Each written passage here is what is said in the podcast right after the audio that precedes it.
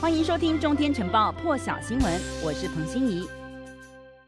好了，现在美国五角大厦外，距离几十公尺的地铁公车站，每天都有几千人进出。但是在美国东时间上午十点三十七分，却传出枪响。五角大厦宣布，由于警方行动，因此紧急封锁，一度关闭的一个小时。安全部队要求民众避开这个区域，也下令五角大厦之内的所有人员就地掩护。根据很多家美国媒体报道，国防部警察在五角大厦附近的地铁公车站遭遇袭击，双方交火造成部分伤亡。美联社报道，伤者。包括一名警察，不过国防部并没有证实全案正由 FBI 进行调查。维吉尼亚州的联邦参议员华纳还推文哀悼这名国防部警察的身亡。另外，美联社也报道有一名嫌犯在枪战当中死亡。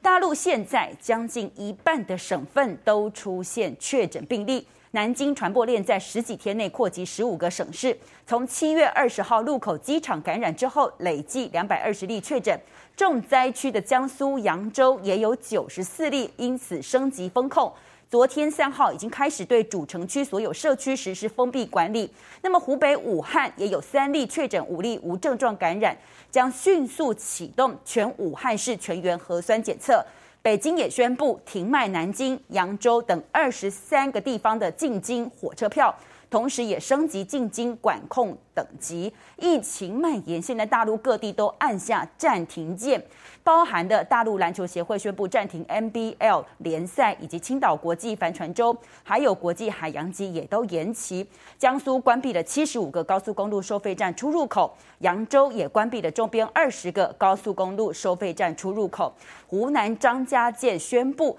现在还在市里头的居民以及所有游客。都不可以离开张家界。上海新增一例本土确诊，现在查出来患者是浦东机场工作人员，他已经打过疫苗了，还是感染，因此现在所有密切接触者都进行查验，现在没有出现阳性。大陆工程院院士钟南山呢，上个星期才在广州会议上表示。大陆需要有百分之八十三的人打疫苗，才可能建立群体免疫。但是现在上海出现接种疫苗之后感染的确诊个案，引起关注。官方强调，如果是没有接种疫苗出现病例之后，那么传播会迅速开来。现在江苏新通报四十五例确诊，其中扬州占了四十例，因此从今天四号开始。扬州风控管理社区，只保留一个出入口，同时确保有两人以上二十四小时轮流值守，其他出入口是一律关闭的。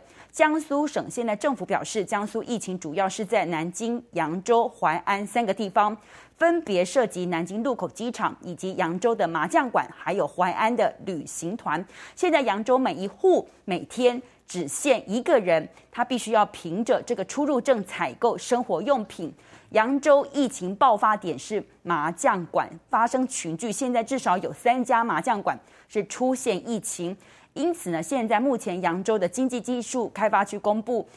检举这个专线呢，说是被打爆了，因为举报端专线呢的对象一旦被查核的话，可以获得五千人民币的奖金。那如果举报对象呢，最后核酸检测是阳性的，那么举报人可以加倍奖励一万人民币。扬州官方公布，将近四天确诊二十八人，其中二十四人就是来自所谓的麻将馆棋牌室。那麻将呢，是因为在在扬州一带呢是年长的消遣，因此很多社区跟地下室建筑都是被改建成麻将馆棋牌室。同时呢，还常常送鸡蛋包餐食，吸引年长者群聚。一名南京妇人呢，她是在七月二十一号的时候从南京到扬州和姐姐同住，曾经好几天都到当地两家麻将馆。公安通报，这名妇人呢，并没有按照防控措施向所在社区报告，而隐瞒了她的行程。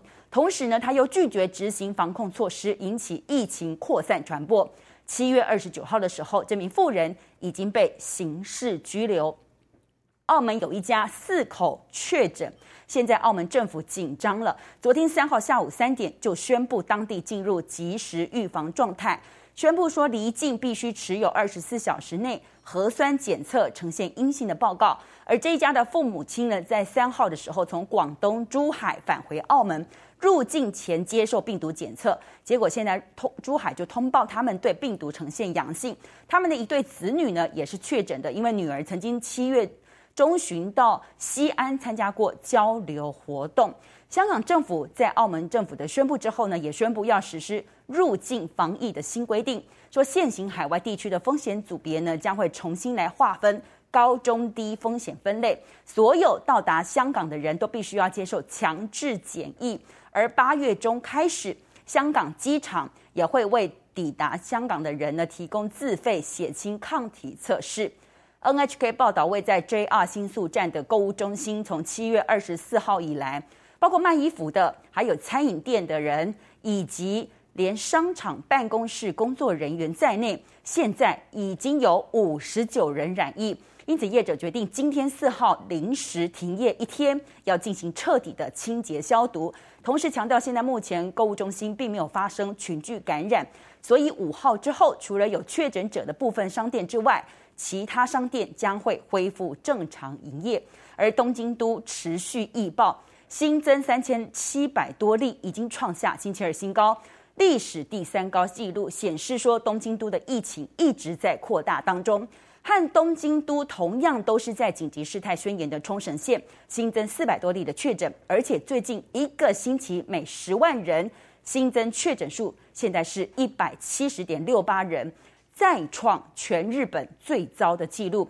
同时也是第一次超过一百七十人。那么名列日本第二糟的呢是东京都，现在是每十万人有一百六十一点零五人染疫。在东京都隔壁，同样是首都圈的埼玉县呢，新增了一千多例的确诊，已经创下当地历史新高纪录了。首都圈里头还有神奈川县新增确诊，也是比上个星期二，星期二呢增加了超过七成。那么三号开始才被纳进紧急事态宣言的大阪府，现在的新增确诊已经是连续十天高于上个星期同一天。旁边的京都呢，新增确诊创历史第二高，而临近京都的滋贺县新增确诊也是创下当地的新高纪录。再来看的是呢，在日本东京冬奥还在持续进行，美国体操天后拜尔斯在上个星期在冬奥女子体操团体赛进行到一半的时候，以心理健康因素退赛，重返赛场了，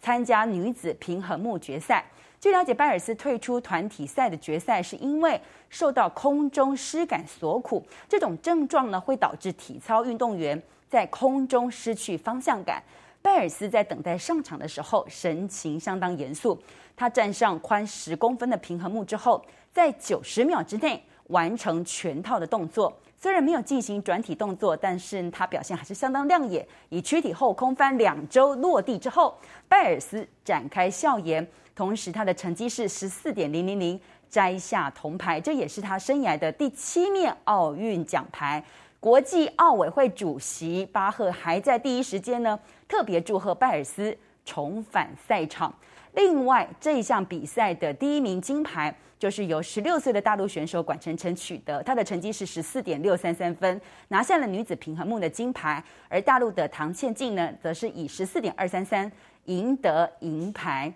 美国国防部宣布，辉瑞已经和美国陆军签订的一项合约，这是三十五亿美元，大约是台币九百七十七亿元的合约，将要生产五亿剂的疫苗。那么根据合约内容，每一剂平均价格的采购价是七美元，大概是台币一百九十五元，而先前美国的采购价是十九点五美元，大约是台币五百四十五元，就是每一剂的价格。去年底，美国时任总统川普任内呢，就宣布采购一亿剂的辉瑞疫苗。当时的几天后呢，又追加了一亿剂。那么今年六月，辉瑞就同意供应一共五亿剂不盈利疫苗给联邦政府，就是为了要配送到全世界超过一百个国家。那么据了解，这一百个国家大部分都是非洲国家。美国食药署 FDA 现在上个星期已经将协助辉瑞还有莫德纳，已经尽快取得。全面授权，目前两家的疫苗